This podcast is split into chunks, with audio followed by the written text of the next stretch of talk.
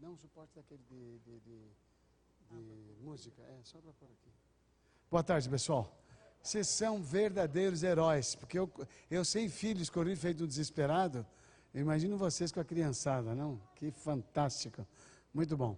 Oh, muito obrigado. Sem arma, estou perdido. Muito obrigado. É, esse seminário ah, apresentado completo, ele tem seis horas de atividade, seis horas de palestras, intercalados por algumas atividades, alguns testes, que ajudam vocês a irem aplicando para si. Onde é que eu estou errando, onde é que estou acertando. Nós vamos enxugar tudo isso em uma hora. Então vai ser assim uma ginástica.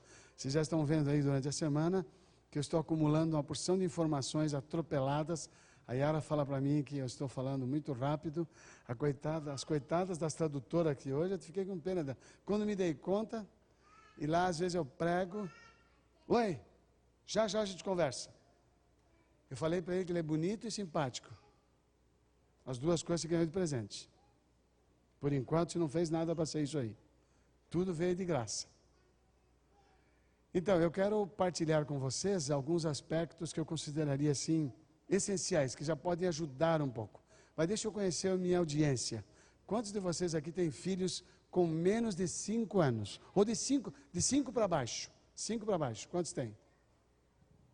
Muito bem. Eu posso contar? Pode ser um só. Mesmo que tenha um só. Muito obrigado. Mesmo que você tenha um filho só. 5 anos para baixo, incluindo os 5 anos. Deixa eu contar. Um, dois. Vamos fazer o seguinte: um só dos pais, pai e mãe, só um que daí eu conto os casais. Um, dois, três, quatro, cinco, seis, sete, oito, nove, dez, onze. Nós temos onze nesse grupo de casais que têm filhos abaixo de cinco, de cinco para baixo. Abaixo de seis, no caso. E quantos aqui já têm filhos acima de 10 anos? Não importa a idade, acima de 10, quantos têm? é quase o mesmo tanto. E os outros estão entre os 5 e os. Então, quantos têm filhos entre 6 e 10 anos? É, olha, interessante, vocês estão divididos em três, três grupos. Então, para ajudá-los, eu vou dizer o seguinte: educação que estabelece a base do caráter. Fixem bem esta ideia. Educação que estabelece, não é influencia, estabelece. Estabelece é diferente de influencia. Qual a diferença de influencia para estabelece? Qual a diferença de influencia para estabelece? Influencia é possível, é provável. Estabelece, vai acontecer. Interessante? Então, o pai e a mãe são as pessoas que têm o poder de influência no estabelecimento da base do caráter. Nenhum pai e nenhuma mãe forma o caráter do seu filho, nenhum de nós. Ninguém forma o caráter do filho. Qualquer um de nós terá influência para estabelecer a base do caráter. Os pais se desentendem, os pais brigam até a idade de seis anos ou seja, cinco para completar seis. Completou seis, essa fase acaba. Então, os pais brigam, os pais se desentendem. Esta parte do procedimento dos pais até essa idade tem um peso gigantesco no estabelecimento da base do caráter, a base dos valores morais desta criança. Porque até a idade de seis anos, ou seja, até os cinco, até completar seis, até os cinco, a criança é amoral. Então ela não tem noção de moralidade. O certo e errada, o certo e errado não tem o mesmo sentido que tem para nós. Nós temos o componente moral incluído no procedimento. A criança não. Ela terá um efeito nesta fase aprendida por reflexo condicionado. Então, se você não usar a disciplina, você não vai estabelecer para essa criança valores morais algum.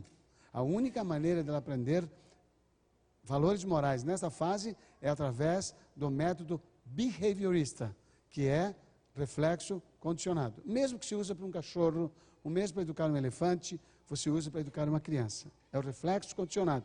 Fez o certo, recebeu elogio. Fez o errado, recebeu a repreensão, punição ou disciplina. qualquer um dos três. Então, até esta fase, por isso que eu perguntei quem, que pais tinham isso aí. O que, que acontece com os pais cujos filhos têm mais de seis anos? Tarefa dobrada. E a cada ano que passa, ela dobra mais. Uma criança com nove anos, com o mesmo problema aos três anos, você teria um problema com seu filho aos três anos. Problema de natureza. Ele tem uma índole, uma propensão, uma inclinação para um determinado problema. Aos três anos, até os três anos de idade. Você terá, ele é muito rebelde, é muito duro. Você teria que repetir para ele até os três anos, você teria que repetir três vezes o que outros pais, com uma, ou até outros filhos, às vezes, com uma vez você já corrige. Um, uma vez você corrige. Para essa criança, você tem que fazer três. Aos nove anos, você terá que multiplicar por quatro. Então, você tinha que fazer três vezes até os três. Agora ele tem nove, você nunca ouviu sobre isso, você está num seminário e agora você vai começar a fazer. Quantas vezes? Quatro vezes. Se ele é rebelde a ponto de necessitar três vezes a mesma coisa, você vai fazer quanto? Três vezes quatro dá quanto? Três vezes quatro dá quanto? 12. Mas prestem bem atenção: não é 12 vezes ao longo da semana. É que aquele procedimento dele, para você corrigir, você terá que persistir por até 12 vezes. Não significa que toda vez será 12 vezes, mas até 10, 12 vezes você terá que persistir na mesma posição, porque você perdeu o tempo em que você poderia ter influência maior na formação do quê? Na formação da base do caráter base do caráter. Então vamos lá, eu não vou poder me demorar, eu, eu iria dar a vocês, gostaria de dar, mas não vou poder dar, uma pequena referência de cada fase dos níveis de desenvolvimento. Esse primeiro nível é chamado amoral. Só esse leva esse nome. Esse primeiro nível, ele vai, ele está, ele inclui e compreende a idade de bebê, que vai de 0 a 11 meses. Esta fase da idade da criança é a que mais rápido qualquer técnica, qualquer disciplina, qualquer instrução que eu dê para ele, é mais rápido ele assimila. Vou dar um exemplo para vocês. Nós tivemos dois filhos muito difíceis, de índole muito difícil, muito forte. A mais velha e o mais novo. Deus deu um presente para a gente, a do meio foi a coisa mais querida, a coisa mais fácil. Até nem parecia que tinha filho. Nunca mandamos fazer a tarefa de casa, sempre fez. Nunca vimos em brigas. Uma joia, é a que mora perto da gente hoje. Ela até brinca com os irmãos, que os irmãos estão no Brasil, ela fala, vocês discutiam quem é que eu, era a preferida do papai eu, e a mamãe, eu descobri que sou eu, porque só comigo eles ficaram. Ou seja, porque a gente está nos Estados Unidos e os outros voltaram. Mas enfim, ela é uma joia mesmo, muito querida, muito fácil de lidar. Os dois muito difíceis. E a mais velha, assim, eu vim aqui para confrontar a autoridade. Ela já. E falava. O mais novo também confrontava, mas não falava. Aquele que não fala é mais difícil. Porque se não vê a rebeldia expressa, você vai descobrir quando já aconteceu. Ela não, aconteceu, ela já contestava, já enfrentava, já perguntava por quê. Esta criança que estou falando, a mais velha, ela tinha aproximadamente seis, sete meses. Não, sete, sete meses a oito. Ela estava no meu colo, no culto familiar. Sempre fizemos o culto com eles, de manhã e à tarde. Culto da manhã, culto da tarde. Quando as nossas atividades não permitiam, um dos dois fazia, ou a mãe ou o pai. Fazia o culto da manhã e os dois sempre fazíamos o culto da tarde. O culto da tarde, sempre os dois juntos. Ah, gostaria, só sobre o culto, eu gastaria essa uma hora para falar para vocês como é que pais matam, matam o amor à devoção, à devoção espiritual. E como nós temos uma chance de implantar uma semente maravilhosa que vai durar para o resto da vida na sua ah, apreciação pelo culto doméstico. A maneira de fazer culto, um culto infantil de até seis anos de idade, uma criança até seis, crianças, ainda que você tenha um deles até seis anos de idade, não mais do que sete minutos. Num dia em que a história foi muito bonita, que eles estão muito interessados, dez minutos. Mas não pode passar disso. Número dois, a história tem que estar preparada. Ela não pode ser, deixa eu ver, a mamãe vai contar uma historinha para você aqui hoje. Virou, Papai, eu não achei nenhuma. Vê se você acha aí. Aí na hora ali os improvisadores, aí falam, esse auditório nem sabe disso. Não sabe uma pivica. Eles estão vendo que o que é sagrado você não considera importante. E o ensinamento que você está dando pela prática, pelo seu testemunho, é muito mais importante do que as suas palavras. Preparado antes, número um, curto, breve, sete minutos, não mais, estourando não mais que 10. Dois, cantar hinos da idade deles, a chuva cai, pig, faz movimentos, faz gestos, todo mundo, nenhum adulto pode estar no seu culto sem fazer gestos. Irmãos maiores tendem a ter, há, pais aqui que têm filhos de 14 anos e um filho pequeno de 5 anos. Este caso é o caso mais complicado, porque o de 14 não quer mais fazer gestos. E o pequeno faz gestos. Então, se for uma criança da natureza da minha mais velha, ela vai dizer: balança a mão. Ela vai mandar o, que está parado balançar a mão. Mas se for da natureza da do meio, ela vai olhar aquele que tá, não está balançando a mão e ela para de balançar a mão, porque ela copia aquele que está fazendo o que for que esteja fazendo. Então, todos os adultos que participam desse culto, vovô, vovó, titio, titia, todo mundo tem que balançar as mãos no hino que faz barulho, gestos e tal. Historinha. Historinha tem que ter movimento. Não pode sentar e contar historinha como quem conta para uma outra criança adulta. Não. Você faz barulhos, você se ajoelha, você faz gestos, você usa ele, faz dele um personagem, faz dela uma personagem. Você é um personagem. Você faz com que a Bíblia fique viva. Em quantos minutos? Se você já gastou dois ou três minutos cantando, você já gastou mais meio, meio minuto fazendo oração, sobrou para você quatro e meio, cinco minutos, para você contar a história, fazendo barulhos, fazendo gestos, sons, de preferência sons de animais, bastante sons, porque você tem uma lição ali para colocar. Os sons é o atrativo e o conteúdo vai dar. É igual se preparar um sanduíche. O pão já é integral, mas você tem um recheio que ele não quer comer, mas é a parte melhor. E deve estar colocando ali. Qual que é o conteúdo? A lição que você vai aplicar. E o barulho, a atração. Se você não tiver interesse da criança, você não vai conseguir contar nada. Isso só sobre o culto. Ela estava no culto, ela estava no meu colo. E eu estava com o inário aberto porque nós cantávamos um hino nosso de adultos e hinos de crianças para ela. Quando ela viu aquela folha do inário, ela foi com a mão e encostou na folha, eu segurei ligeiro. Segurei a mãozinha dela no pulso, apertei o pulso dela e virei. E falei: Não pode, é do papai. Nananã. Sete, oito meses, as palavras não adiantam. É mais sons tom da voz e o meu rosto. Eu estava apertando a mãozinha dela, falei, não, não, não, não pode, é do papai. Se o neném fizer, papai faz pá, pá, pá na mãozinha. A mãozinha estava virada para cima. Nunca bata na parte posterior da mão do filho. Tem muitas, muitos vasos sensíveis aqui, mas bata na palma. Ela foi feita para ser, para ser usada. A palma, sua e a dele. Tem que arder a sua. Se não arder a sua, não valeu. Esse tapa que só suja a mão, vai, eu vou, porque a mamãe vai te bater, porque você foi muito sem vergonha. Sem vergonha é você. Você está ensinando ele a ser sem vergonha. É bate ou não bate? Ou disciplina ou não. Bate forte. Eu, eu falei para ela, se pegar, vai bater. Ah, mas não deu, não deu dois minutos, ela pegou a folha. Ela me viu distraído, pá, pegou a folha. Virei a mãozinha dela, falei, o papai falou, não, não, não. Ela ficou assustada assim, foi a primeira surra da vida dela. Virei a mãozinha, dei dois tapas bem dados, que a mãozinha ficou vermelha. Ela chorou. E olha, esperei ela chorar. Não consolei. Você disciplinou? Eu estou entrando em partes do, do, seminário que eu não posso entrar aqui. Mas chorou, não console. O choro da disciplina tem que ser curtido como dor. Vou repetir. O choro da disciplina tem que ser curtido como dor. Não abrace seu filho quando você disciplina. Deixe ele chorar. Faz parte do processamento dele racional de aceitação. Ele está indignado. Qual é o jeito que ele aceita? Chorando. Não gritando. Não gritando. Não deixe seu filho gritar. Não grite. Não grite com a esposa. Não grite com o marido. Não grite. E não deixe ele gritar. Não grite com ele. Não grite com ele. O grito, grave esta frase, é a confissão da fraqueza. Quem grita está dizendo: perdi, eu não tenho jeito. Não consigo com você, eu não consigo com você, o que, que eu faço com você? São confissões que você está fazendo sobre si, não sobre ele. Bati na mãozinha dela, ela chorou, olhou para mim, ficou soluçando, a mãe ficou. A, mamãe, a mãezinha ficou despedaçada lá. E ela. E demorou aquilo lá. Uma semana depois, ele estava de novo no meu colo, o inário na minha mão de novo. Ela foi com a.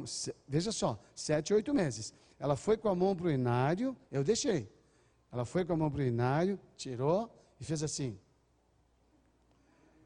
Nunca mais essa menina rasgou um livro sequer, nem inário, nem Bíblia, nem papel, nem livros, nem cadernos, nem nada. Apanhou uma vez. Som. Ela mexeu uma vez no som. Falei, não.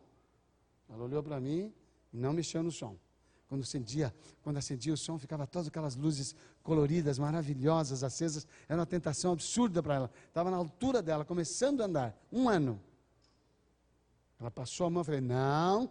Ela tirou a mão, olhou para mim, esperou um pouquinho, mexeu. Mexeu, mãozinha foi lá, papai falou, não pode. Virei a mãozinha, pá, pá, pá. Apanhou, chorou, ficou ali mesmo, perto da tentação. Tem que vencer ali olhando, olhando para a garrafa ali, não vou beber mais, não vou beber mais. Ficou ali perto. Parou de chorar, fui lá e perguntei para ela. Papai falou, não pode. Esse é do papai, não é do neném, é do papai. Ela, você entendeu? Olhando para mim, nunca mais mexeu num som, nunca mais. Tinha um ano.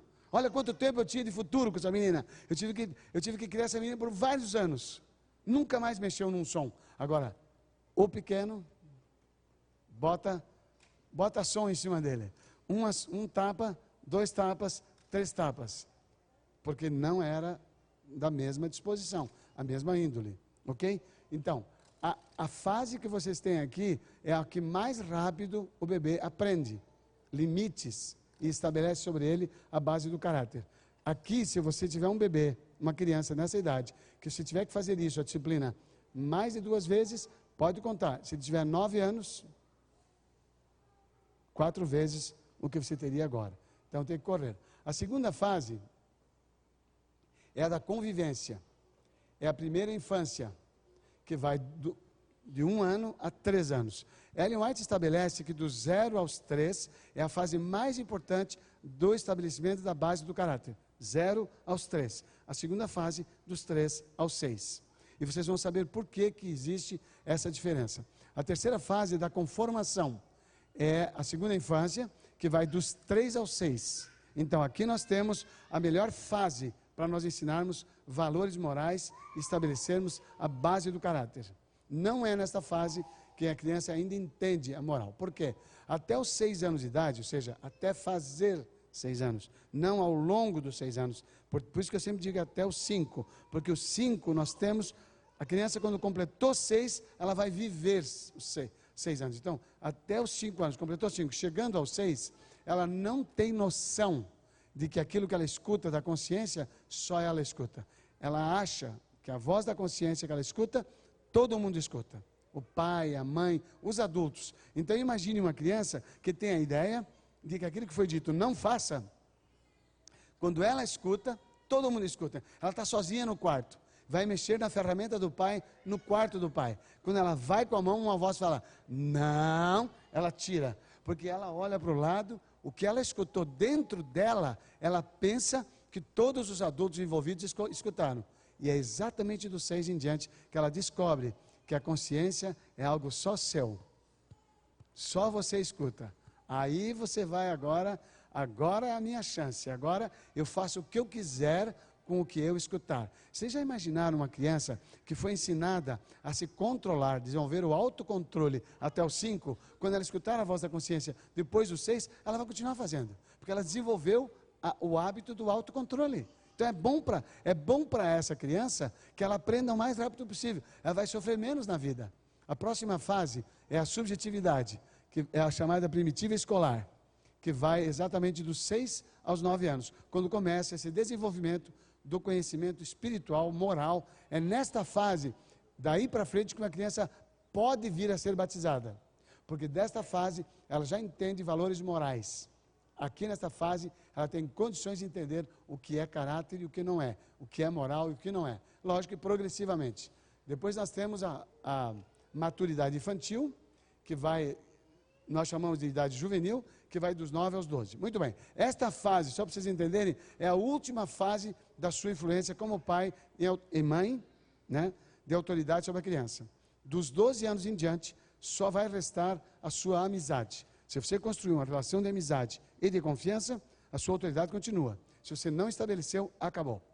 Não há autoridade, embora estejam confinados em nossa casa. Estão presos na nossa casa. Tem 13 anos de idade. Eu acho que eu ainda sou pai. Não vai. Você não vai. Uma coisa é a ordem que se está dando e ele está cumprindo porque ele não tem outra alternativa. Mas aqui dentro, ele está na, está na alternativa dele, não na sua. E ele vai mostrar isso bem cedo, aos 16 anos de idade. às vezes 15.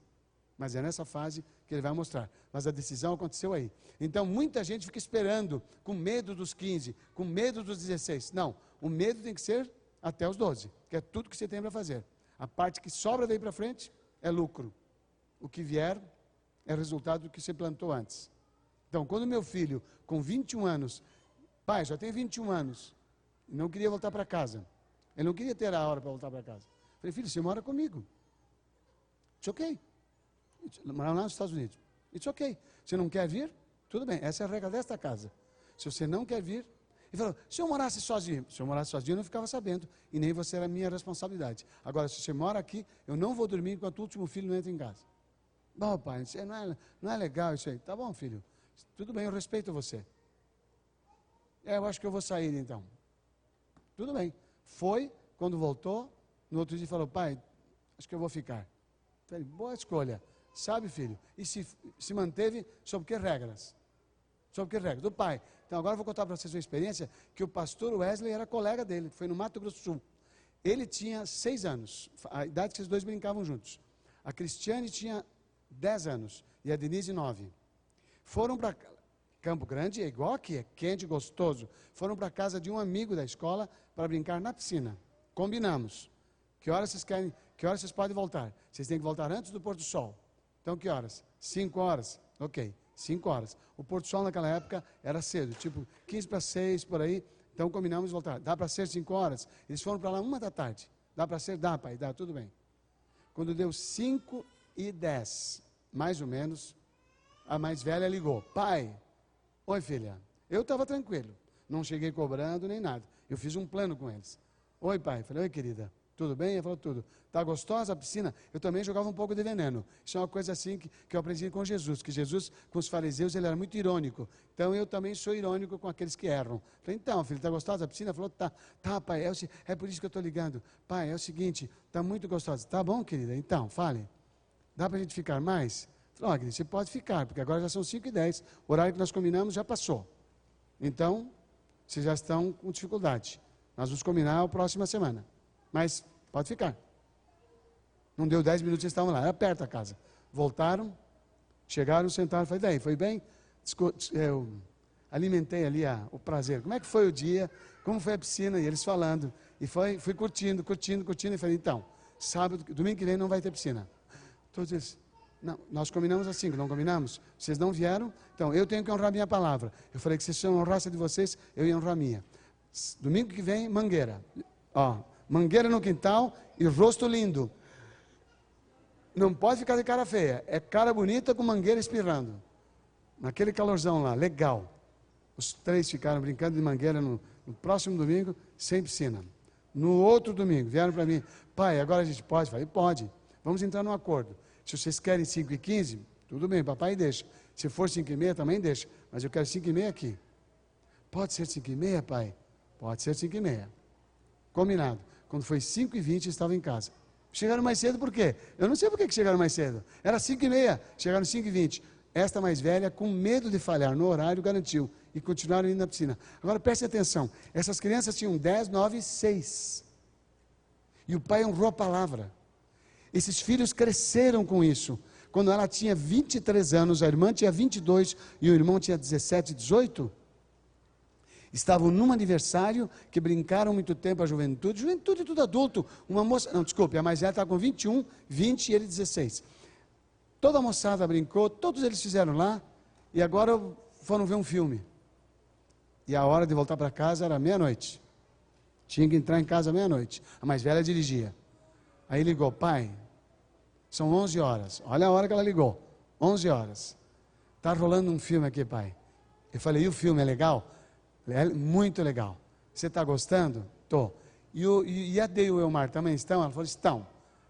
Ok, o que, que você quer? Eu queria ver se dá para estender um pouco o horário hoje. Dá para prorrogar aí, estender um, uma prorrogação aí. Falei, quanto tempo, filha? Pai, não sei, mas acho que vai passar uns 40 minutos. Você acha que até uma você chega em casa com seus irmãos? Acho. Então vamos fazer o seguinte: vamos fechar um acordo? Uma hora eu estou aqui te esperando, porque eu tinha que abrir um portão. A casa tinha um portão do lado de fora para eles entrarem por proteção. Entrou, fecha o portão, aí depois fecha a garagem. Mas o problema meu era o portão. Ok. Uma hora, uma hora. Fiquei lá plantado. estudando, nem lembro o que fiquei fazendo, fiquei acordado. Quando foi cinco para uma, eu peguei a chave. Que aquele danado, aquele portão tinha três cadeados, um cadeado de cima, um cadeado de baixo, já fui soltando todos os cadeados. Mas olha, que coisa fantástica. Eu estava terminando de abrir o último cadeado, o carrinho virou a esquina e foi entrando na garagem já direto para dentro do pátio. Agora eles tinham 21, 20 e 16. Onde é que foi semeado isso para eles? Antes dos seis anos. E eu estou falando para vocês e vou repetir: dois filhos muito difíceis. Então, por favor, não alegue duas coisas. Meu filho é muito difícil. Não existe isso. É uma questão de perseverança. A disciplina é um processo de perseverança. Aquele que perseverar ganha. Aquele que entregar perde. Ou você perde, ou ele perde. Depois tem a fase que nós não vamos tratar hoje aqui, que é a consistência irrazoável. Olha o nome. Consciência irrazoável, interessante. Que é a adolescência, dos 13 aos 18.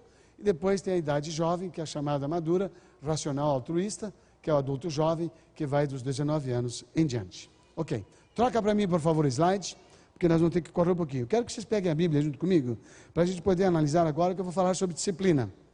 Alguma pergunta até aqui? Sobre essas fases?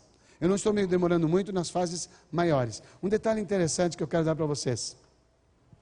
Qual a idade que você ensina a educação sexual para os seus filhos? Isso é uma coisa legal. Isso é uma coisa legal. A educação sexual previne o conhecimento distorcido da sexualidade e protege do envolvimento sexual precoce. Olha que legal. Que idade você começa? Que idade você ensina? Existem duas fases importantes na vida. Se você esquecer as outras, não tem problema. Você vai ensinar a primeira fase, educação sexual, entre 3,5 e 5. 5, você sabe quando eu falo 5, é 5 até completar 6 não depois dos seis. Então, três e meio ao cinco. Por quê? Pelo motivo que eu já coloquei antes. Qual que é o motivo? O desenvolvimento da maturidade infantil. Quando ele tem conhecimento moral e descobre que a consciência ele escuta e os outros escutam. Então, a sensibilidade dele a estabelecimento de base moral vai ficando menor, mais independente. E é plano de Deus, é para ser assim mesmo. Então, o meu filho, que eu fiz tudo isso que contei para vocês, agora aos trinta e tantos anos de idade, com a filha dele, ele pode decidir se perder e ele vai se perder. Eu não tenho poder sobre ele e não devo ter. Não devo interferir. Algumas pessoas, como sabem que eu sou terapeuta e conselheiro familiar, falam para minha filha, para as minhas filhas, falam: ai, Dê, que legal, você tem um pai, já pensou, pai terapeuta assim, ele toda hora está falando com você, não, não, não, é um privilégio ter mesmo. Mas meu pai só fala se eu perguntar. Se eu não perguntar, ele não fala. E eu não falo mesmo. Eu vejo as coisas acontecendo entre ela e o marido, eu vejo as coisas acontecendo entre eles e os filhos, eu não falo nada. It's not my business. It's there. É deles o business, não é meu. A responsabilidade é deles. Agora, se me perguntarem, com certeza, eu vou ter o que falar. E aí eu vou falar. Então, aqui os que são sogros, no meio tem alguns sogros, sogro não tem o papel de educar filho de ninguém, nem seus netos. Mas voltando à fita, aos três anos e meio, se a criança manifestar um interesse, você ensina. Se não manifestar, você não faz nada. Quatro, não faz nada. Quatro e meio, não faz nada. Cinco, não faz nada. À medida que o ano, o quinto ano da idade dela vai avançando e ela não pede instrução, você chama intencionalmente e ensina. Porque até essa idade ela é ingênua. Ela não tem malícia da sexualidade. Nenhuma. Zero. Ainda que uma criança seja instigada por vídeos, péssimos vídeos, televisão, e ela até brinque com coisas sensuais que os pais costumam falar, brincadeiras inapropriadas, ela repete que nem um papagaio. Ela não tem malícia. Não se introduz malícia nela. Ela só vai ter malícia dos seis anos em diante.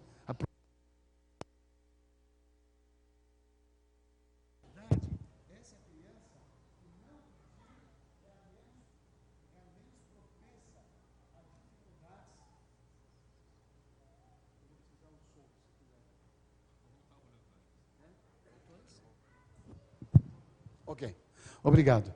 Então, essa criança que não manifestou interesse da educação sexual, que você teve que tomar a iniciativa por si, dos 5 aos 6, é a que menos vai dar trabalho na área sexual. Já é dela não ter. É uma criança que provavelmente, como adulto, não vai ter uma libido muito forte. Não vai ser esse o problema dela. Mas a criança que é mais acesa, que já aos três e meio já começam, são os mais precoces, já começa a fazer perguntas, compra o livrinho da casa. Eu não encontrei nos Estados Unidos um livro melhor do que A Vida Começa Assim. Quantos conhecem? Quantos conhecem esse livrinho? A Vida Começa Assim, da Casa Publicadora Brasileira. Aos três anos e meio, em diante, a hora que o seu filho manifestar o interesse, se ele não manifestar, o que, que você faz? Ele não manifestou. Três e meio, quatro. Não manifestou. O que, que você faz? Nada. Não faz nada. Quatro e meio. Não manifestou. O que, que se faz? Nada. Cinco anos. Não manifestou? Nada. Não deixa passar dos cinco e meio. Senta com ele, abre o livrinho e conta a história todinha. Ele começa com essas plantas, insetos, depois vem aves, mamíferos e chega no papai e na mamãe. Você está estabelecendo a, a base do conhecimento sexual. Esta criança vai ter a noção da importância do sexo, quão sagrado, saudável, dado por Deus, puro. Não vai ver nele. Todo pai e toda mãe que faz o sexo uma coisa muito feia, transforma a mente da criança numa concepção equivocada sobre a sua sexualidade. Não é suja e não é feia. A criancinha que está manipulando, o, o menino, está manipulando o pênis dele, tem que ser tratado com muito carinho. Está coçando aí, neném? Está com algum problema aí? Deixa eu ver. Então ele olha, você olha, ele põe a mão, você põe a mão, a mãe e o pai, pequenininho, mexe no órgãozinho dele, a menina está coçando muito em cima. Não, vai, tira a mão, pá, não põe a mão aí. Aí depois vai fazer xixi, limpa. Não, não posso limpar. Porque levou um tapa para não pôr a mão, agora tem que limpar, vai ensinar a menininha a passar o papel na sua, na sua vulva depois que faz xixi, ela não vai fazer, porque ela leva um tapa na mão. Então não é assim. Se olha o que está acontecendo? Hã? Tá, tá coçando aí? O que, que tem? Vem cá, vamos ver, deixa eu olhar. Hum, isso aqui, deixa eu pôr uma pomadinha. Vai pôr uma pomadinha. Olha, olha o aluno de primeira aqui. Então, você vai ensinar para ele, para ela, mediante o seu interesse até os cinco anos. Dos cinco anos você vai fazer.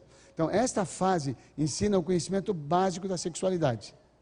A segunda fase é aos nove anos. Dos nove aos onze, é o último prazo seu, são os onze anos dos 9 aos 11, você vai fazer a primeira educação sexual, de como, o que vai acontecer com o seu corpo. A manifestação dos hormônios, no desenvolvimento da diferença física do homem e da mulher, a aparência dos pelos públicos na, na região genital, do menino e da menina, o que vai acontecer com o corpo dela, da menina, o que vai acontecer com o corpo dele, as diferenças que vão acontecer, a mudança do timbre da voz, do menino principalmente. A menina, a, o aparecimento dos seios, a sensibilidade deles. A possibilidade de uma criança, depois da primeira menstruação, ter uma gravidez, no caso de uma menina, e de um menino engravidar uma menina, na fase da puberdade. O risco que existe e uma coisa boa que é. É a fase mais gostosa. Você vai olhar para uma menina, você vai gostar de menina. Você vai olhar para um menino, você vai gostar de menino. Isso vai ser uma coisa legal. Você, eles falam, hum, com nove eles ainda falam, hum. Eles falam assim porque nesta fase existe uma rejeição do sexo oposto dos seis aos nove. Não quer. Menino não quer brincar com menina, menina não quer brincar com menino. Eles rejeitam um ao outro. E dali para frente começa a despertar. Hum, elas não são tão fraquinhas. Elas gritam muito antes. Agora fala, não importa que ela grita. Ela é uma gracinha. E ele? Outro dia eu estava em casa e a minha netinha de 11 anos veio para mim e falou: Vovô, eu preciso da sua ajuda. Eu falei: Pois não.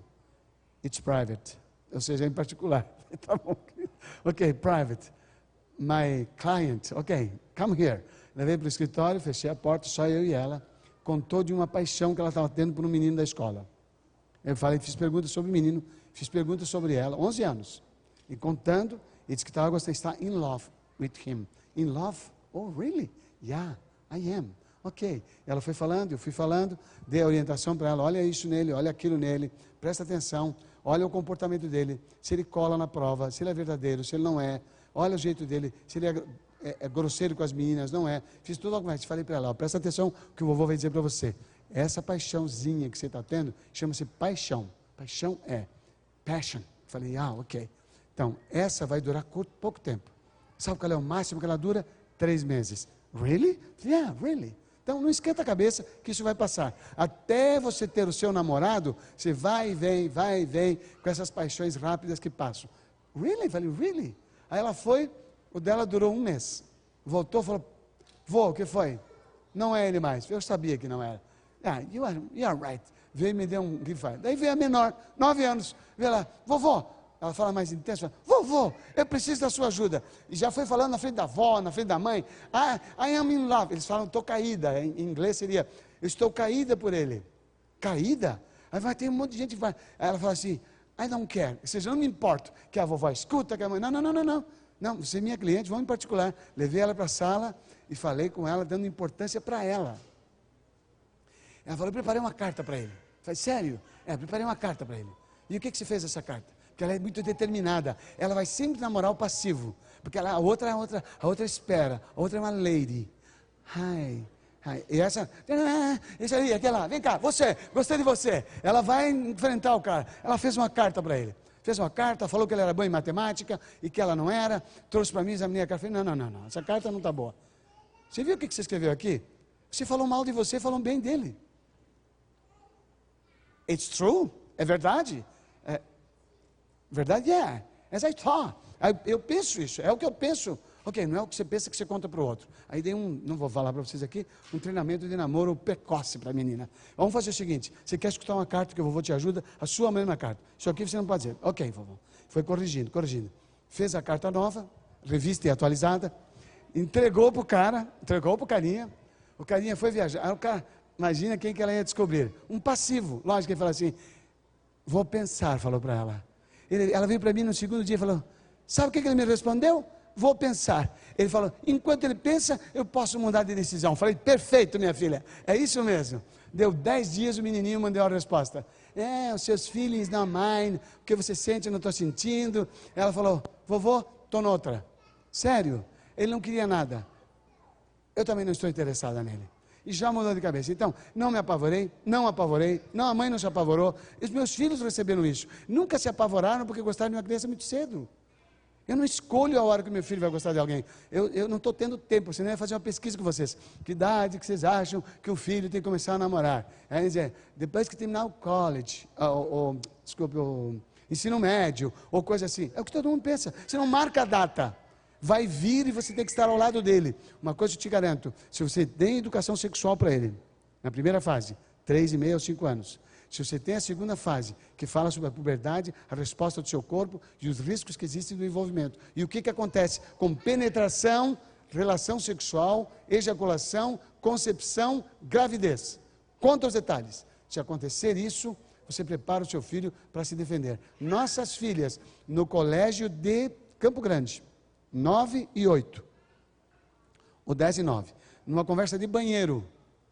Elas na quarta, a mais velha na quarta e a outra na terceira. Uma menina mais velha, da quinta série, estava fazendo doutrina com um grupo de seis meninas, e elas estavam juntas. E foi contando, porque o sexo é assim. E botando veneno e veneno e perversão de monte. A minha mais velha falou: não é assim não. Só que ela era mais nova do que as meninas. Ela falou: o que, que você está falando? Daí pegou, deu uma aula de sexo para elas. Como é que era o sexo, como é que acontecia a relação, como é que o bebê nascia, e foi descrevendo tudo. As menininhas ficaram tudo apavoradas olhando para ela, assustadas, como esse menino da tela. Onde é que você aprendeu isso? Ela falou com minha mãe e meu pai. As meninas falaram, as mais velhas. Se eu falasse sobre isso com meu pai, ele me quebrava de pau. Esse era o conceito. E agora tem um outro conceito. Não quebra de pau, mas também não fala nada. A sexualidade do seu filho é uma das coisas mais sérias, mais importantes para ser educada o mais rápido possível, para você protegê-lo de si mesmo e dos riscos da gravidez. Ok? Então, isso aqui eu não vou nem me demorar, vocês estão vendo aí. A orientação médica sobre o desenvolvimento ocular, só do olho, não estou falando de psicológico, mental, espiritual, moral. Não, só o olho o desenvolvimento ocular. Um bebê não deveria ter acesso a nenhum vídeo, nem de celular, nem de iPad, nem de televisão, nada, até os dois anos de idade. Zero, nenhum contato com isso, por causa do prejuízo que representa para o seu desenvolvimento ocular. Número dois, dos dois anos aos quatro, eles deviam ser expostos meia hora, divididos em duas partes de 15 ou três de 10. 10, 10, 10. Não ficar muito tempo exposto dos dois aos quatro, meia hora por dia, o dia inteiro. E dos quatro em diante, você pode pôr uma hora ou mais, desde que você divida em porções menores. É isto que vai proteger o desenvolvimento, não só No caso dos dois, dos dois anos em diante, é o desenvolvimento da capacidade criativa da criança. Brinquedos lúdicos, em que ela mexe com. A criatividade é um dom de todos nós que Deus deu. A criança tem que ser estimulada à criatividade. Esses desenhos que estão fazendo aqui são excelentes para a sua criatividade. Uma criança não pode ficar atenta ao culto que estão sendo usadas as linguagens adultas e ficar reverente. Você ensina a reverência para ela no culto familiar e traz atividades para ela que não façam barulho. Carrinhos não é uma boa indicação. Cai no chão, faz barulho. Não é uma boa indicação. Você traz objetos de borracha ou de papel. Pano, aquele feltro, faz livrinhos de feltro, quando ele é menorzinho, mais bebê, que vira as páginas, cola e descola, cola girafa, descola girafa, cola elefante, a mãe com os pintinhos, cola, você traz isso. O pastor Wesley mencionou que na nossa casa nós criamos a caixa do sábado. Os mais caros brinquedos dos nossos filhos só brincavam no sábado. A caixa das meninas, a caixa do menino. Chegava o pôr do sol, era uma expectativa gigantesca. Vamos fazer o pôr do sol? Era quatro da tarde. É muito cedo. Ah, não está na hora do sábado. Não está na hora do sábado. Eles queriam sábado, o mais rápido possível. Porque chegava no sábado, a caixa do sábado era dada. Caixa da igreja, desculpe, sacola da igreja. Sacola da igreja tinha seus objetos que não eram brincados em casa. Eram brincados só na igreja. Então, essa criança, pelo reflexo condicionado, ela vai associando, aprendendo pela prática o que é que aquilo tem que significar para ela. E é impressionante como isso muda. Todos eles ensinaram para os seus filhos. E hoje, os nossos, as nossas netinhas e o neto, todos eles têm a mesma concepção do que pode fazer e o que não deve fazer aos sábados. Pode virar para mim, trocar, por favor? Eu não vou entrar nisso aí porque não vai dar. Não vai ter tempo. Estou olhando aqui. Nós temos que terminar, pastor? Pastor?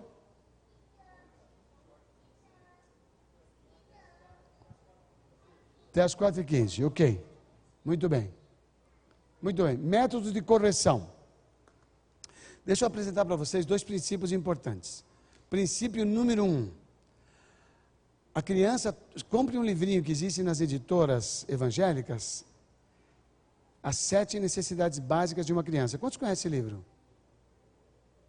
Só uma pessoa conhece. As editoras evangélicas têm As Sete Necessidades Básicas de uma Criança. Compre urgentemente. Quantos pais aqui reconhecem que tem um filho com tendência a ser voluntarioso, quer dizer, contestador, enfrentão, emitido a mão? Levanta a mão. Quantos tem? Vão na editora e comprem um livro de James Thomas chamado A Criança Voluntariosa. Olha o título: A Criança Voluntariosa. Não tem? Não conseguiu achar? Eu acho que em São Paulo eu achei. Então, se vocês. Tem uma, tem uma editora em São Paulo que, que serve online, chamada Editora Betânia. Eles têm lojas, a Betânia. Eles tinham lá quando eu fui, A Criança Voluntariosa.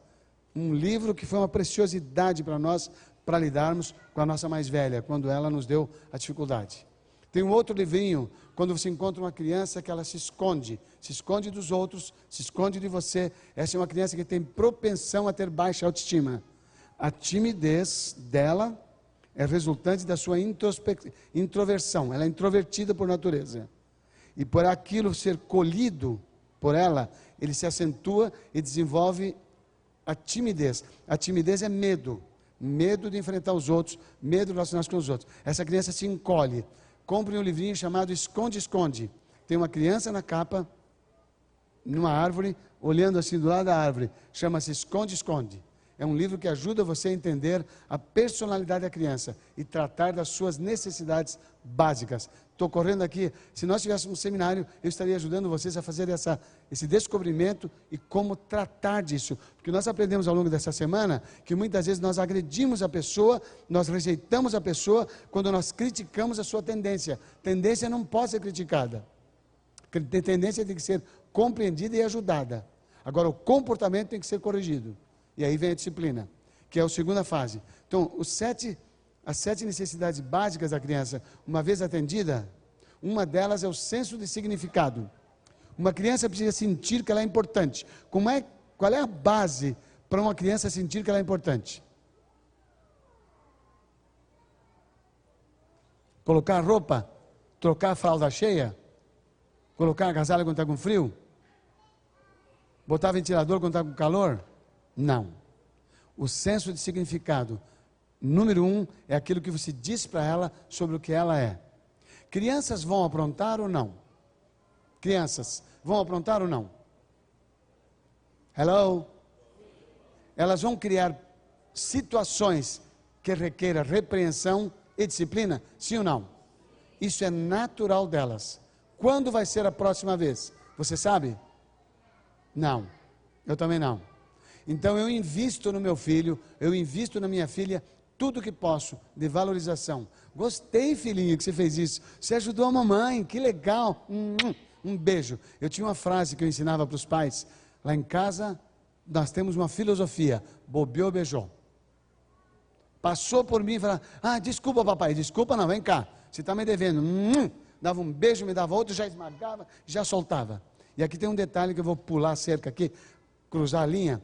Filhos que não suportam que abrace e filhos que são manteiga derretida.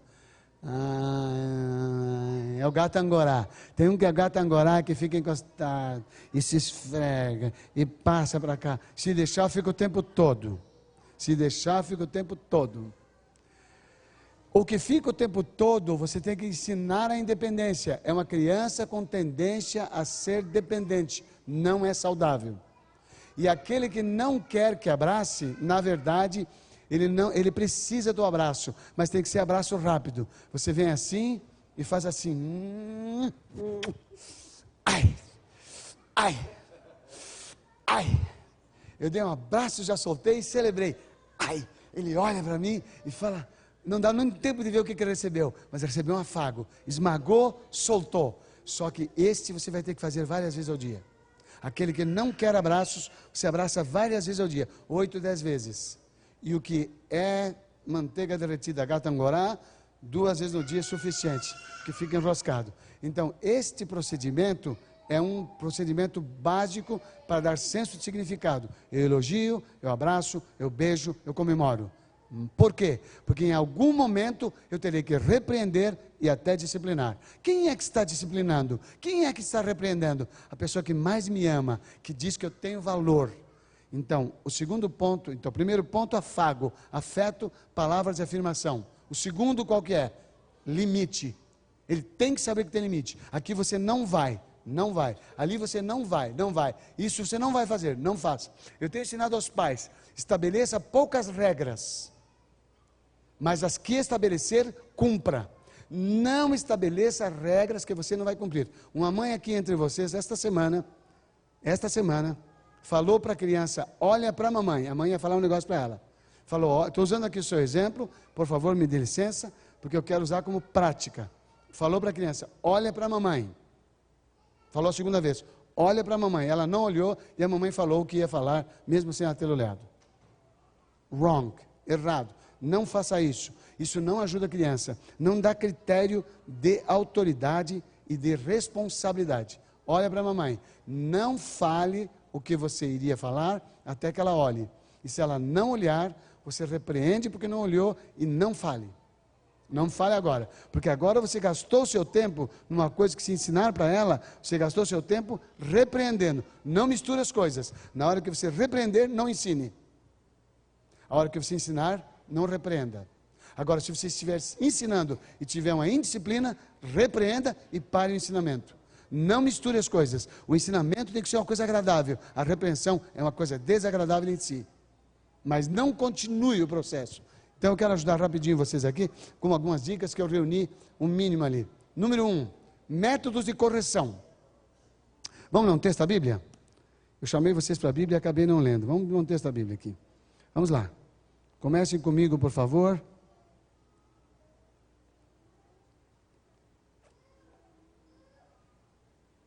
capítulos, Provérbios. Vamos ler vários em Provérbios. Provérbios capítulo 6, versículo 23.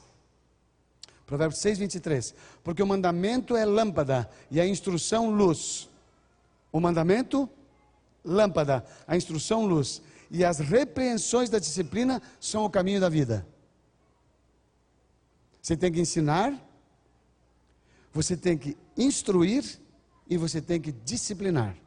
Outro texto, 13, 24. Provérbios 13, 24. O que retém a vara odeia o seu filho. Quem o ama, esse cedo o disciplina. Quem retém a vara odeia o seu filho, mas a quem ama, cedo disciplina.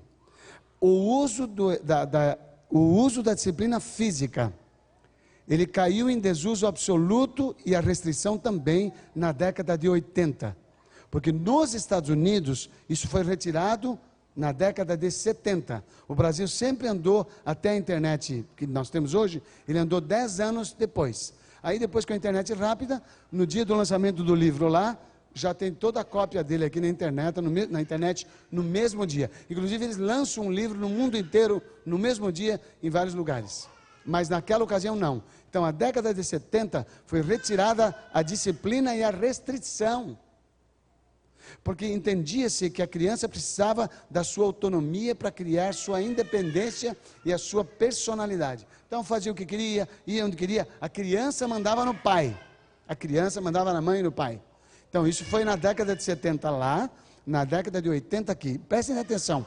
Em 15 anos, o, mundo começou de novo pelos Estados Unidos. O mundo colheu uma geração tão rebelde, indisciplinada, baderneira que mudou completamente a linha de ação da psicologia. Por volta da década de 90, na metade dela para nós, mais ou menos do, do ano 95 em diante, criou-se um conceito de que a disciplina, desculpe, a restrição tinha que ter, mas a disciplina, tanto de ficar sentado, time out, que diz o americano, ou a surra com vara, não podia, não podia. Tiraram isso, mas mantiveram a restrição limites com conversa. Não, não vai, meu filho. Não faz, meu filho. Criança até três anos de idade. Blá, blá, blá. Não funciona. Vamos gravar. Criança até que idade? Blá, blá, blá. Não funciona. Ela não capta as palavras. O que, que ela capta?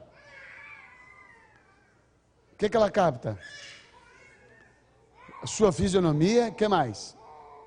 Tom da voz eu posso chamar o meu filho de barrigudinho. Vem cá, barrigudinho do papai, porquinho da Índia. Ele vem, tic, tic, tic, tic. Meu amor, vem aqui com o papai. Estou chamando de meu amor. Coisa mais linda, tesouro do papai, meu príncipe. Ele não vem, porque antes ele percebe o meu rosto e o tom da minha voz do que as palavras. Posso chamar de anjo, ele não vai vir. Então, cuidado com o tom da voz, cuidado com a expressão do seu rosto. Lembre-se o seguinte: eu tenho dito para as mães, principalmente, mais para as mães. Quando você tiver que disciplinar, primeiro se acalme. Vou repetir. Quando você tiver que disciplinar, primeiro se acalme. Número um, não se apavore. Não é, foi você que errou, foi ele. Número dois, você não está em disciplina, ele está. Então vá com calma e tranquilidade. Quem tem que ficar nervoso? Quem tem que ficar nervoso? Ele ou ela. É a criança, não eu. Ok? Então vamos pegar um outro texto aqui. Provérbios, capítulo 22, versículo 15. Olha que texto. A tolice está ligada ao coração da criança, mas a vara da disciplina a afastará dela. A vara da disciplina afasta o meu filho da tolice. Olha que coisa fantástica. Então, vamos entender o contrário. A criança cuja disciplina não for aplicada, seu coração levará ela aonde? A tolice. Está ligado ao quê? Ao seu coração. Não vou poder ler mais textos. Vamos lá. Comunicação. Essa é a primeira fase da correção. Eu ensino para ele, não faça isso. Se eu pegar o meu filho num incidente, num incidente que eu não eduquei, que eu não comuniquei, que eu não adverti antes. O que, que eu faço? Eu peguei ele no incidente. Eu não posso partir direto para a disciplina. Eu tenho que fazê-lo entender o que aconteceu com ele. Nem que seja só a repreensão. Muitas coisas que eu digo para o meu filho, não faça, terão consequências naturais. Eu não devo afagar, olha essa frase, please, principalmente as mães. Eu não devo afagar o meu filho quando eu disse: não faça, você vai cair, não faça, você vai cair, não mexa, você vai se machucar. Bum, machucou. Eu não falei para você? Deixa eu ver aí. Olha lá o machucado. Eu avisei você, tá vendo? Deixa ele curtir a consequência natural da disciplina. Não tem que ver, ah, vem com a mamãe, mas a mamãe falou para você para não ir. Você viu? Quer dizer, a mamãe não foi capaz de ajudá-lo. A mamãe é uma fraca. A mamãe é uma fajuta. Bate na mamãe, bate, que foi a mamãe que deixou se Não! Você falou não. Ele foi, agora deixa colher as consequências. Deixa chorar a sua dor. Deixa eu ver. Não está sangrando, a costela não está para fora, o osso não saiu, deixa chorar. Depois que chorar, você vem falar. Olha aqui, agora a mamãe vai fazer o curativo para você. Enquanto vai fazendo o curativo, vai falando. A mamãe advertiu você. Você ia se machucar. Olha, a mamãe não se machucou. Está vendo aqui? Ó, a mamãe, deixa eu ver, machucou? Não. Mamãe não machucou, não machucou o joelho. Levanta aqui e fala: ah, minha perna está bem, não machuquei nada. Ah, quem machucou? Ah, você machucou. Mamãe avisou para você. Como é que a mamãe falou? Faz a criatura repetir. Fazer repetir é uma bênção. Meus filhos, quando nós tivemos 25 anos de casado, a pessoa que coordenou o, o, o, o culto de 25 anos estabeleceu uma, uma, uma parte do culto chamada Tributo aos Pais. Cada um deles escreveu no papel o que eles tinham de relatório da vida até aquele ponto, como viram os pais. Que dureza é isso, hein? Imagine esse raio-x da sua vida. 25 anos de casado, a filharada, tudo ali. E cada um deles escreveu sem falar com o outro. Mas teve uma coisa que os três colocaram. Colocaram assim: duro era escutar o seu discurso, pai, quando a gente aprontava umas e outras. Eles lembravam do discurso mais do que da surra, do castigo, do discurso, fazendo repetir. O que, que você fez? Isso. O que, que o pai falou? Isso. E o que, que vai acontecer agora? Não, pai, vai acontecer. Então isso era lembrado. Consequências lógicas. Se você fizer isso, você vai perder aquilo.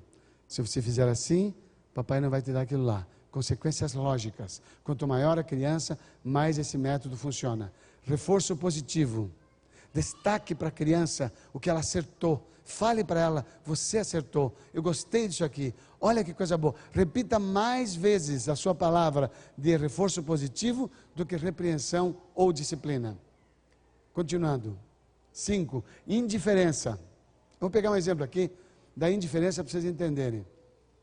A nossa do meio não era rebelde, mas tinha suas rebeldias. E um dia ela estava no supermercado com a mãe e com a avó. E ela saindo fez pirraça e a mãe deixou para lá. Pirraça nunca será justificável. Tem mães e pais que dizem: tadinha, ele está com sono. Aham, sei. Está com sede. Ah, entendi. Está com fome. Ah, entendi. Ah, ele está hoje está cansadinho. Eu não posso. Eu não posso ficar cansadinho. Eu estou cansadinho. Estou falando uma semana inteira e eu não posso ficar aí para vocês. Vamos parar, pessoal. Estou cansadinho aqui, tá? Não posso fazer isso. Eu não tenho esse direito. E eu dou esse direito para ele. Qual pirraça que tem justificativa? Nenhuma. Pirraça é pirraça. Com sede, com fome, com sede, atenda a sua criança. Mas não aceite pirraça. Pirraça é um procedimento de rebelião. Sabe o que Jesus chama de rebelião? Ele falou: a rebelião é como o pecado da idolatria. É grave, é a substituição de Deus. Então ela fez pirraça. E a mãe falou para ela: vamos embora. E a avó, sempre a avó, a avó falou: Neném, a mamãe está chamando, vem comigo. E ela: Não. Como a avó chamou, se jogou no chão, em frente ao supermercado se jogou no chão de barriga e, ah! e a mãe andando. A Yara foi bem treinada. A Yara andando. E a mãe e a avó, Neném, neném, levanta, a mamãe está andando. Não vou levantar, ela não está olhando. Olha que graça! Olha que graça! Ela estava fazendo aquilo para a mãe olhar. Como a mãe não estava olhando, ela falou: Não vou levantar. Ela não está olhando. Ensinando para nós. Hoje a Yara estava contando: o nosso pequeno tinha dois anos de idade. No supermercado, querendo pegar as coisas das gôndolas. Ele falou: Não pode, filhinho, isso não pode, isso não é nosso. Ele ficou bravo e pá, derrubou as duas latas do chão. Isso é o que ele era. Essa é a natureza dele pura e natural. Aí ela pegou, juntou as latas, colocou no lugar, pegou, ele tirou do carrinho, parou a compra. Onde é que tem um banheiro aqui? Foi lá no banheiro e acertou a criatura naquilo que ele fez. Voltou de lá, bateu nele, voltou de lá, colocou no carrinho e foi até o fim. Não sei quanto tempo depois, um mês depois, ele estava no supermercado com a mãe no carrinho do mesmo jeito. E uma outra criança, um outro menino, mais ou menos da idade dele! E botando a mãe, derrubando as coisas, e a mãe, não, meu querido, e a mãe levantava. A serva do menino estava servindo bem. Ele derrubava, ela juntava, ele derrubava, ela juntava. Ele olhou para a mãe e falou assim: que feio, né, mãe? O pitoco que apanhou na mão. Olhou para mãe e falou: Que feio, né, mãe? É porque não apanha. Como quem diz: Se eu não apanhasse, eu também estava fazendo a mesma coisa. Eu estava detonando as latas aqui. Que feio. Como é que ele pôde dizer que era feio? Porque ele olhou para o outro. Disciplina física ou restrição. Até os sete anos de idade, se pode usar disciplina física. Sempre em lugar apropriado, de um jeito equilibrado e conversado. Nunca use disciplina física, nervoso ou nervosa. Aliás, não use disciplina nenhuma. Nervoso, senta a criatura ali e vai esfriar a sua cabeça. Eu tenho uma historinha que eu conto que é muito legal. Eu contei lá para os casais. Do cara que estava no, no, Central Park, em Nova York, com um bebê no carrinho, chorando e, e. E ele andando e falando: Calma, Jack, calma, Jack, calma, Jack. E foi para lá e foi para cá. Depois de muito tempo, o neném voltou dormindo. Um psicólogo estava sentado falou: Eu fiquei encantado com o seu tratamento. Se dá licença, eu queria cumprimentá-lo pela maneira com que você tratou o Jack. Ele falou: Jack sou eu. Ele estava cuidando de quem? Dele. Se vai disciplinar, cuide de você primeiro. Cuide bem de você, porque é você que tem que estar no controle para transmitir a lição. Bom, sete, acordo. Isso é pré-adolescência. É um dos métodos de correção muito bons. Acordo. Eu vou deixar você fazer isso. Mas você vai fazer aquilo. Se você não fizer. Olha o que eu combinei com eles. Que hora vocês voltam? Às 5. Eles voltaram depois. 5 e meia chegaram. 5 e 25. Tudo bem. Eu não briguei, não bati. Só que no próximo domingo perderam a piscina. Aprenderam pela perda. Aprenderam pelo acordo que não foi honrado. Mas eu honrei o meu. Eu honrei o meu acordo. E lá com 21 anos de idade estavam me ligando de um aniversário para combinar, para estender o período de um filme, porque tinha uma relação de fidelidade do, com o pai de acordo. Então percebam, não será possível você exercer autoridade sobre o jovem adulto se você não teve uma relação de amizade e confiança. E o que quer dizer confiança? Você falou, você fez. Não fica repetindo. Não fala enquanto disciplina. Porque você, porque não sei mais, porque eu te falei, porque eu estou cansado de falar. Então não faz isso. Você está fazendo o quê? Lavagem cerebral? Não. Senta, estou nervosa. Você lá fora, estou nervoso. Você lá fora. Volta e pergunta: o que, que você fez? Bati na irmãzinha. O que, que a mamãe falou? Não pode. O que, que vai acontecer agora? Mamãe, mamãe, mamãe, não vou fazer mais. Não, eu sei que você como é que a gente fala? Eu sei que você não quer fazer mais. Nunca aceite que, filhos, que o seu filho diga, não vou fazer. Ele vai ou não vai? Provavelmente vai. Não aceite que ele diga, porque se ele disser não vou fazer, ele vai passar, depois de repetir isso muitas vezes, ele vai passar a perder a confiança nele. E se uma pessoa perde a confiança em si próprio, acabou. Então não aceite essa frase, corrija a frase. Eu sei, como é que é? Eu sei que você não quer. Vamos lá? Eu sei. Não quer isso, não quer aquilo, não quer fazer desse jeito, não quer. Não quer é a ênfase. E daí, quando você terminar, deu a disciplina, ou restrição, que é fica sentado, ou as, a, a, as palmadas, que tem que ser no lugar certo e tem que doer na sua mão, inclusive. Depois que se disciplinou, deixa chorar. Não impeça que a criança chore. Nunca diga não chore, deixa chorar. É a expressão do seu desabafo. Deixa chorar. Faz bem para ela e, além disso, desenvolve o pulmão. Mas não permita que grite. Não permita que grite. E não grite com eles. O grito, o que, que é mesmo? É a confissão da fraqueza. Confissão da fraqueza. Se especial meus filhos conversando comigo na idade adolescente. Eu não tive, não posso reclamar, eu não tive problemas na adolescência dos meus filhos.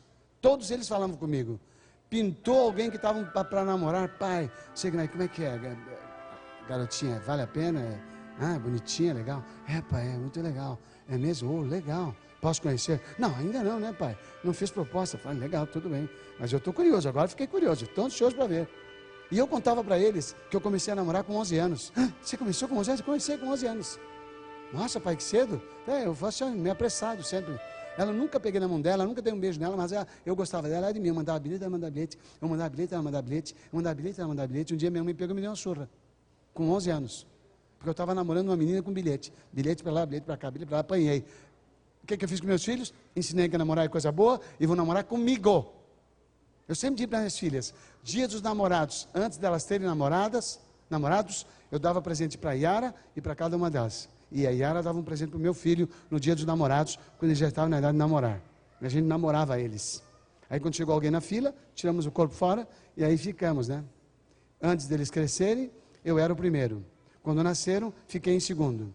Quando casaram, voltei para o primeiro. Nasceram os netos, fiquei em terceiro. Primeiro os netos, depois os filhos. Se tiver vaga, olha eu aqui, aí tem vaga para mim. Pessoal, prestem bem atenção. Diálogo amigo, você não faz quando estiver na adolescência. Você começa quando ele é pequeno, antes dos cinco anos de idade. Antes dos seis, na verdade. Até os cinco anos de idade. Eu tenho mais três slides que não vai dar, porque acabou. Acabou o nosso tempo. Eu ia dar para vocês tempo de perguntas, mas com massa desse tamanho, nem vou me atrever em fazer perguntas. Eu espero que um pouquinho eu tenha ajudado, um pouquinho, para divertir vocês de que eu estou treinando o papai e a mamãe acertar o traseiro na hora certa e deixar quentinho. Vai ser legal. Bate aqui comigo. Uhul! Yes! Agora aqui.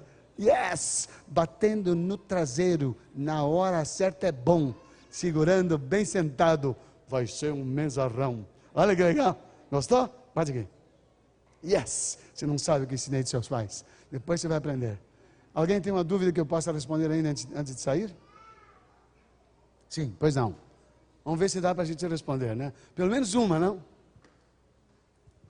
Eu tenho uma dúvida, é até qual idade que o castigo, a disciplina física, é válida?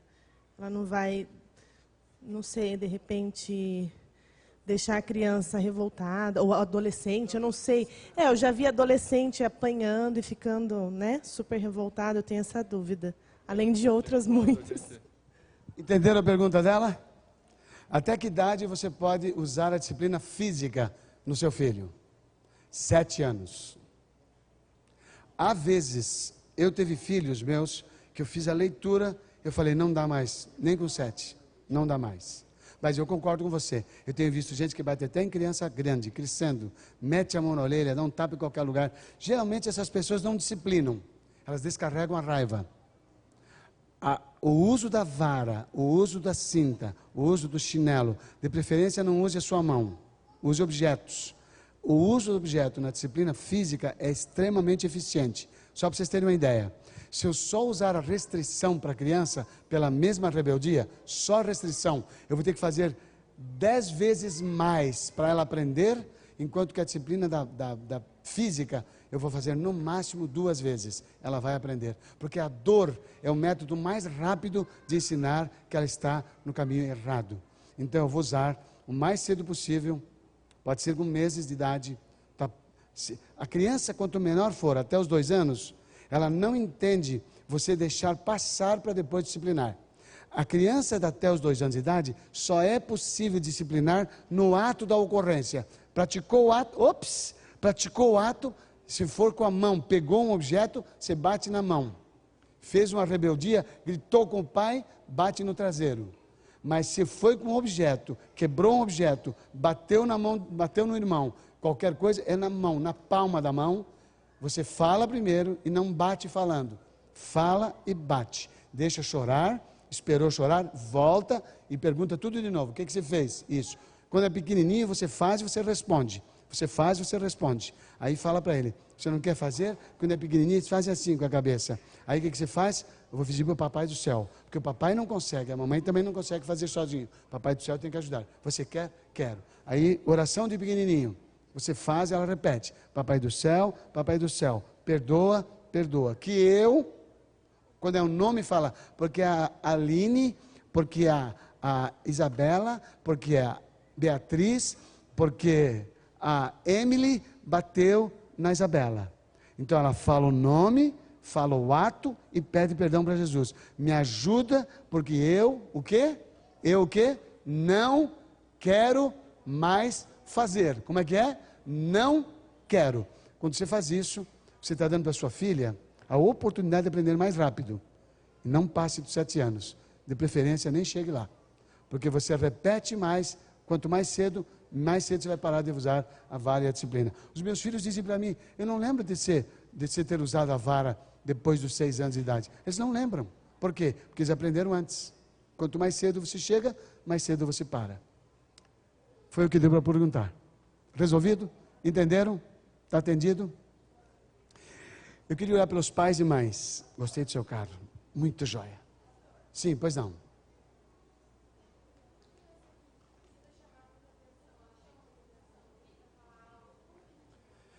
Uma criança que. Ixi, aqui nós estamos entrando num caminho interessante. Uma criança que chama muito a atenção. A primeira causa, a primeira razão sempre é congênita é parte do seu. Eu teria que ter um estudo com vocês sobre a base dos temperamentos, características que se manifestam. Então, aquela criança que nascer com esse temperamento, ela vai ter tendências esta, esta, ou esta, ou esta. Não todas, mas ela pode ter duas ou três delas, que são oito. Duas ou três. Ruins e positivas. Tem negativas e positivas, todas elas. A manifestação da negativa é porque na sua carga hormonal esta área foi mais acentuada. Provavelmente tem um ancestral que teve esse problema e nesta criança se manifesta não só como uma tendência, mas com uma forte, uma forte realmente inclinação, parecendo que ela tem aquilo já vinha fazendo. A segunda razão é o trato da, do descuido do valor da criança. Dá comida, dá roupa, troca quando está molhada, leva, mas não dá afeto, toque pessoal, afago, encosta. Então ela chama atenção, chama atenção para dizer: Eu estou aqui, eu existo. Ela está clamando pelo senso de significado. Essa é a segunda causa. Não é a primeira, é a segunda. Ok? E a terceira é quando já passou de 4, 5 anos de idade, é porque não foi corrigido nenhum desses dois casos, não foi tratado segundo o seu temperamento, isso foi se acentuando e ela fica uma criança insuportável, pegajosa, chata, uma criança que é snob, não no snob para cima, é o snob para baixo. Ele chama atenção, mas você vê que não é uma criança arrogante. Aqui entre nós, eu vi umas crianças hoje que são arrogantes. É o mitidão, ele quer ser o rei do pedaço. Ele está na cara dele que ele é arrogante. Ele não vai ter esse aspecto. Ele vai ter uma tendência, uma autoestima exagerada, positivamente. Este outro vai ter uma tendência de uma autoestima baixa. Então ele precisa se aparecer para ser notado e ser tocado, falado, alguém vê-lo, que não estão vendo. Geralmente pais calados, pai ou mãe calados, falam um pouco, tocam um pouco, faz essa criança, já tem a tendência a acentuar-se. É a segunda causa. A primeira é hereditária. Pessoal, não dá mais tempo, a gente tem a ceia, é um momento bom, nós vamos renovar. A gente vai pedir perdão pelas coisas que fez contra os filhos, Deus vai perdoar os filhos também, e a gente vai começar uma vida nova agora sejam eles adolescentes ou pequenos. Sempre dá para corrigir em tempo de graça. Yes ou não? Vamos orar? Os que estão nos visitando, nos acompanhem, mas a minha intercessão é com os pais. Eu quero orar com vocês. A tarefa de vocês não é fácil, mas é muito gostosa. O desafio nos aperfeiçoa. O desafio de um filho muito forte no seu temperamento, o desafio nos aperfeiçoa, nos faz dedicar mais tempo a isso e nos dedicar mais a Deus pedindo sua força. Vamos curvar a cabeça?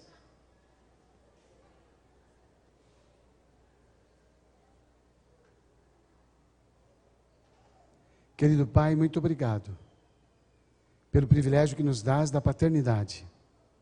Um privilégio, Senhor, que em todo o teu universo só foi dado para os seres humanos. Obrigado porque a tua misericórdia nos permitiu ser criadores daquilo que tu dá a vida. Nos deste a tarefa, Senhor, de sermos educadores para aqueles que foram criados com inteligência e liberdade de escolha. Dá-nos ascenso, Senhor, desta responsabilidade. Dá-nos sabedoria. Dá-nos o grande benefício do autocontrole pelo Espírito Santo. Dá-nos o discernimento para podermos identificar as características naturais dos nossos filhos e atendermos a eles segundo as suas necessidades. Abençoe esses pais que aqui vieram, porque mostraram seu interesse em conhecer mais, para fazer de maneira mais adequada a tua vontade. Eu te peço em nome de Jesus. Amém. Eu quero contar uma experiência final para vocês. culto familiar.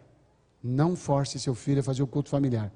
Faça você e o papai, ou você e a mamãe, ou com os filhos que estão lá. O que não quiser, leve para uma sala diferente para brincar. Nossa filha mais velha, como eu disse, uma joia preciosa, ela começou a aprontar na hora do culto, fazer barulho e folia. Falei, filha, agora é o culto, é a hora de reverência. Ela sabia a palavra, ela tinha quatro anos, a hora de reverência. Mas ela continuou, muito agitada, continuou. Falei, não, você não quer fazer o culto. Não, não, não, não, pai, não, pai, eu quero. Não, não, você não quer, filho, não tem problema nenhum. O papai não está bravo, papai não está bravo. Você não quer fazer o culto, o culto é para nós. Deus dá para nós. Não é nós que damos para Ele, é Ele que dá para nós. Você ganha quando faz o culto. Eu ganho. Mas se você não quer, não precisa. Não, papai, não, não, não, não você vai brincar agora. Eu vou levar você lá para o quarto, o seu quarto. Qual brinquedo que se quer? Ela escolheu os melhores brinquedos, mas escolheu e largou. Papai, eu não quero. Não, você quer, meu amor. Você quer brincar. Você estava brincando lá. Lá é o culto, na hora de brincar. Aqui é o lugar de brincar. Você pode brincar que a D e o, e o, e o, e o Elmar vão ficar lá com o papai e a vovó. Papai e a mamãe. Fechei a porta dela, dentro do quarto dela, e deixei, aliás, deixei a porta dela aberta, desculpe, e fechei a porta do, da sala, que é onde fazia o culto. E fizemos o hino, história. Quando terminou o culto, ela estava com o vidro tão encostado na porta que eu abri e ela caiu. Ela estava encostada para pegar. Aí saiu a mamãe, os dois nenéns, fechei a porta e falei: Você quer fazer o culto? Ela falou: Quero. Por que, que você saiu do culto? Eu não falei por que, que eu tirei. Eu falei por quê? O que, que eu falei? Por que, que você saiu? Quem é que saiu? Ela saiu. Deus tirou? Não. Deus disciplinou? Não. O pai disciplinou? Não. Foi ela que quis o quê? Sair. Por que, que você saiu? Porque eu fiz fuliasa, ela falou. E no culto pode fazer fuliasa? Ela falou, não. Por que, que não pode? Porque é para Deus. Quem ganha no culto? Ela falou, eu. Verdade? Ela falou, eu. Você quer o culto agora? Para Jesus? Quero. Você quer cantar o hino? Quero. Quer escutar a historinha também? Quero. Porta fechada. Os outros dois não podiam participar. Era o culto exclusivo dela. Cantamos o hino, contei a história, fiz oração e na hora da oração, de novo a coitada teve que repetir a confissão dos seus pecados. Senhor, me perdoa porque eu fiz fuliasa, não quero fazer mais fuliasa, eu quero fazer direitinho. Essa menina, hoje, é líder, há muito tempo, líder de crianças na igreja onde ela é mãe. Ela aprendeu quando era pequena. O culto não é lugar para disciplinar, o culto é um lugar para curtir, para desfrutar, porque tem que ser uma coisa de alegria. Não force seus filhos a fazer o que eles não querem para Deus, porque não tem valor. Ensinem, esse é o melhor jeito. Nunca dê bronca, nem bata. Tira da cena e faça o melhor para Deus que Ele vai assistir você. Que Deus te ajude. Que Deus me ajude. Que a gente seja pronto quando Jesus voltar com os filhos que Ele, os filhos que ele nos deu. Quem está de acordo, diga amém. amém. Se você crê, diga eu quero. Yes. Louvado seja Deus.